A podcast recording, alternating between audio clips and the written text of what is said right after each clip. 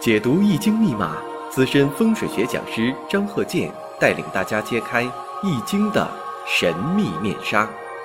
周易新天地，五行解奥秘。请听周易五行。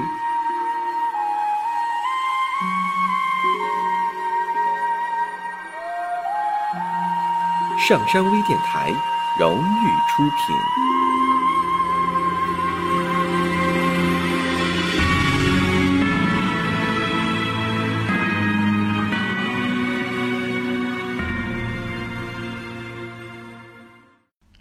大家好，我是张鹤剑。周易五行，我们接着上一堂。上一堂呢，讲了一个生日五行的这么一个例子。那这个呢，讲一下他的妻子。那么我们看一下啊，是乙未、壬午、癸卯、戊午。我们看一下，那么在这个食神，你看，你看这个年上这个乙木啊，就叫食神。这食神呢，坐下呢是未土，这叫什么？食神入木。因为上一堂也讲过了，你像这个这位男士呢，介绍呢，他没有子女啊，结婚了好多年了没有子女。那为什么是这样？当然了，以前也说过，那身体健康啊很重要啊。而且呢，两个人呢是信息同步，因为两个人结婚了，你说呃男方啊他没有子女，那女方有子女，在逻辑上也讲不通啊，那是怎么回事情？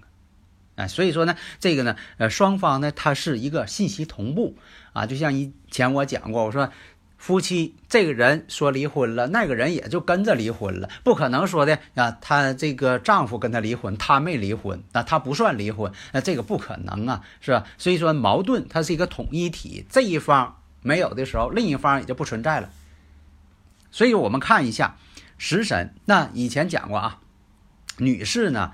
在五行当中，这个伤官跟食神代表子女这么一个符号。那这个食神呢？你看，乙木对未土来说，那未土呢？那这个未土呢，就是乙木的库，就是进库房了，藏起来了。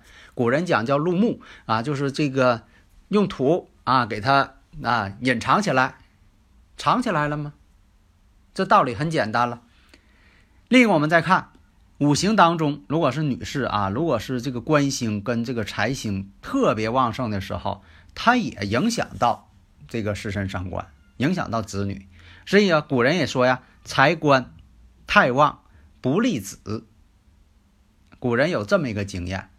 那为什么是这样呢？因为这个五行啊，在这个四柱当中就这八个字，你这样要多了，另一样就少了。这个道理很简单呐，就像这个抽屉啊，自己这个呃五斗橱也好，抽屉也好，就拿这个呃五斗橱来讲吧，五行咱就拿五斗橱来讲。如果说你这五个抽屉，你装这个衣服装太多了，那这个裤子呢就没地方装。如果说你说我这帽子装太多了，它衣服又没地方装，所以它空间是一定的。你这样多了，另一样就少。这样少了，另一样就多。那月上呢，又有这个壬水劫财。五行当中有两个午火，它以火为财星，它也是以火为财星。所以上一堂我们讲嘛，结婚之后，老公呢为了做生意，那他就把自己的所有的这个财产都交给他老公了。为什么是这样啊？月上有劫财嘛，要是有劫财呢，就得把这个财呢让别人去代管。呃，自己呢就不能去，啊理这个财，并不是说他懂的，他说的我不应该理财，因为他有这个劫财星存在，他就会做出这种选择。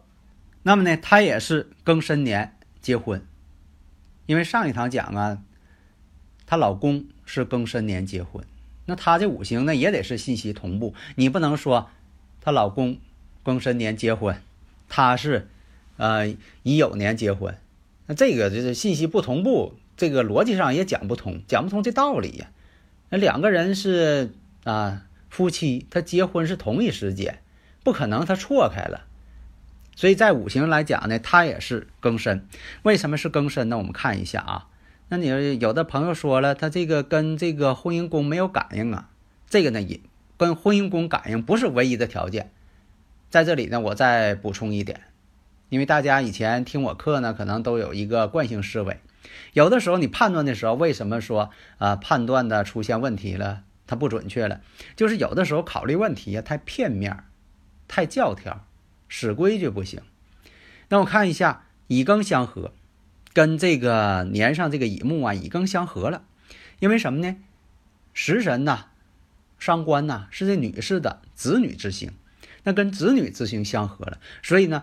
这位女士呢是喜欢孩子，这是第一点啊，因为这个结婚嘛，就是这个呃培育下一代嘛，所以她从这点考虑。所以你看，你能看出来她的想法，她的想法呢就是说以庚相合，为了子女，哎，所以说大家呢研究这方面的时候，一定啊要这个广泛思维呀，思路啊必须得广，不能太窄。大家呢如果有理论问题。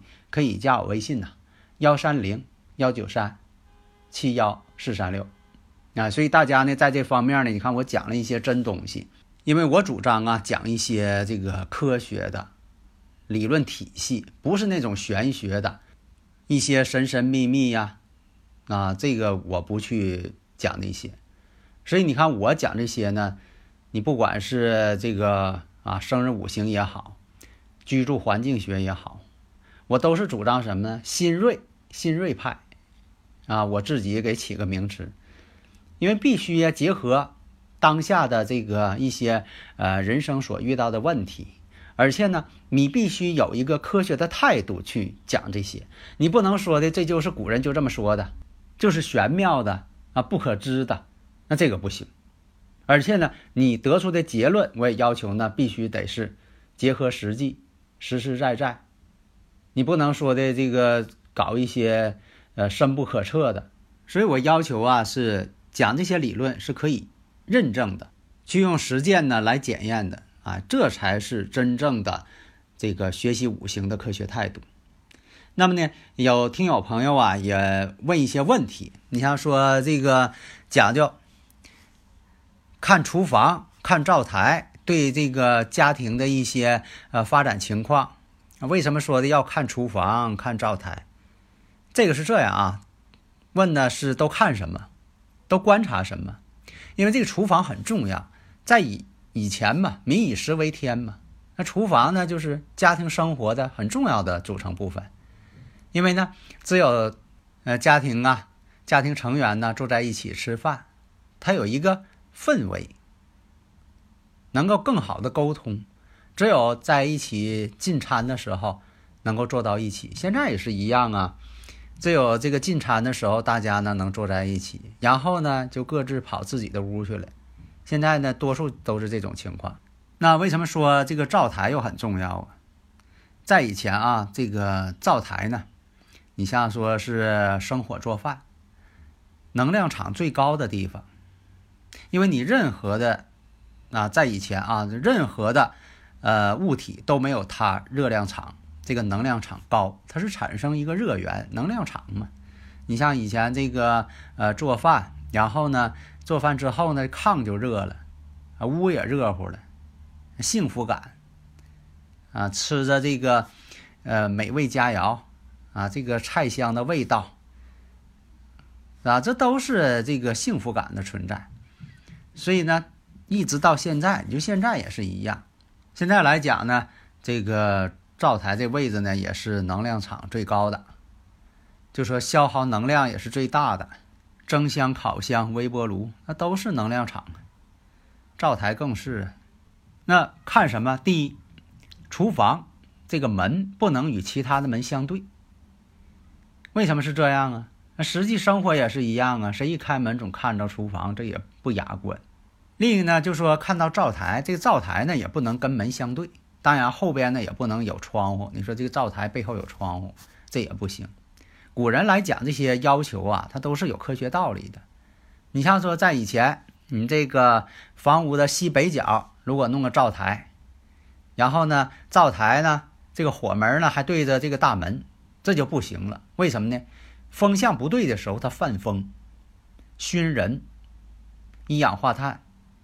还有一些这个有毒气体，它都会对人体健康产生一些不良影响，而且有的时候吧，啊，生火还生不着，所以这都是这个考虑的问题。因为呃，我们呢所处的环境啊，你像说这个呃西北呀，这个有山区呀，高度啊都比较高。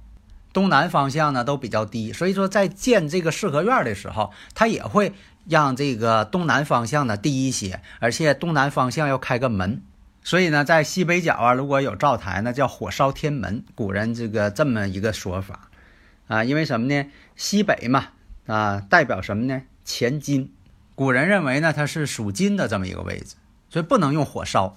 那么在这个设计厨房这位置的时候，不能开门见灶，这是第一点。另一呢，这个厨房的门呢，不能直接呢跟大门就相对了，这种设计呢都是不科学的。所以在古代呢，如果说发现这家啊这个灶台呢在西北，那这个日子他过不好，为什么呢？那饭都做不好，做的都夹生了，一天老这个犯风，啊风向不对，因为在这个呃咱们这地区呀。多数情况啊，北半球这个多数情况，像咱们这个地理位置，多数什么呢？冬天是西北风比较多，啊，这也是造成了这个灶台呢不能在西北，那它它有科学的根据嘛？那么一直延续到现在，这古人那个经验，所以造成什么呢？这个位置要不对的话，它影响这个家庭的这个运势发展。那当然了，那一天这个饭老做不好，嗯，家里边儿。啊，你不管是老人还是孩子都不健康啊。还有的朋友问说的这个，像这个建筑的背后为什么不能有坑？那当然不能有坑了。为什么呢？也是因为你像说讲究啊，这个北边有这个平缓的山，这样来讲呢，可以阻挡到北方的寒气。另一个什么呢？你这个后边有山的情况下。在这个水源问题基本上可以解决，水往低处流。如果说你全是平的，一马平川，有的时候你打井啊就不好找位置，因为这个水往低处流嘛，山里边所蕴藏的水它就往下流了。这个如果说你后边给挖个大坑啊，你说这个后边的山呢给挖的乱七八糟，挖出大坑来了，在这个居住环境上啊，它就是受到一些影响。这也有一些科学道理，所以你以前讲说的后边如果是挖的全是坑，它不利人丁。啥叫不利人丁？影响健康。后来呢，就慢慢的演变，就变成什么呢？后边得有个靠山，有利于健康，有利于人丁嘛。健康了才能有这个健康的后代嘛。那么前边呢，你像说问了，说这个左边有坑啊，还是西边有坑，或者有有坑啊？最好没有坑，随便挖坑干什么？当然了，在这里要是细致讲呢，那这个所牵涉的一些术语呀，啊等等各方面，那就太复杂了。我只是说呢，在这个科学角度来讲阐述这个问题。如果用古人的眼光和说法，那这个说的可太多了。地下呀，这个水呀，就叫这个以前叫这个水脉呀，都是互相这个关联的。你像说有的，你说这个把山给挖了，结果挖完山之后发现呢，它周围的井啊，村庄周围的井啊，水呀全变浑了，所以它们之间呢相互关联，而且呢这个随意的乱挖坑这也不太好，因为什么呢？把这个周围的一些呀一些重力场啊、磁场啊等等啊，它容易受到一些干扰。那么古人呢，在这个方位来讲，每一个方位它都有一些不同的说法。所以你像这个打井啊，你是挖地窖啊，所谓的挖坑啊，都得选好位置，不能乱挖。那么刚才呢说到这个五行了，乙未、壬午、癸卯、戊午。那朋友们会问了，呃，上一堂说老公没有孩子，那他不也是没有孩子吗？最主要的是他没有孩子，为什么是这种情况？啊，身体健康这方面怎么出现问题了呢？首先，我们看它五行呢，缺少一个金，金的五行。那么周围呢，全是克泄号。你说这个是否能重？啊，让它重格了，重。这个呢，没问题，可以重。但是有一点，我以前讲过，说重是重哪个格，这种相重并不好。只是说你判断分析的时候，这个方法不同，而并不是代表它好。所以在这来讲呢，五行当中这个水呢太弱了。又缺少金这么一个相生，当这个水太弱的时候，也会出现这问题。水是万物生长的源泉嘛，那生命全靠水嘛。如果说没有水，就没有生命。因为在五行上，这个也讲得通。所以啊，也有这么一个经验：当这个五行水特别少，或者是水没有了，那对呢这个生理这方面就一定影响。但这个水呢又是广义的。以前我也讲过，说这个人要是缺水，他不可能说的总搁这个呃浴盆里泡着，那不是那个事儿。你说让他多游泳，那也不行，这也不是一个好的方法。在五行当中啊，这水呀，它代表一种广义的。但是呢，如果说单从水来讲，也是正确的。所以当水要是缺乏的时候，你像选这个居住环境，周围呢最好有一些水，江河湖海多一些。家里边呢，你说摆鱼缸可以。摆加湿器可以，但不同的五行组成所摆放的这个水呀，这个位置还有怎么去做，这个呢要求很复杂。所以在这里呢，不能说的完全说的，呃，都用一种方式。希望大家呢能够认真的、科学的去对待这个问题，去研究它。好的，谢谢大家。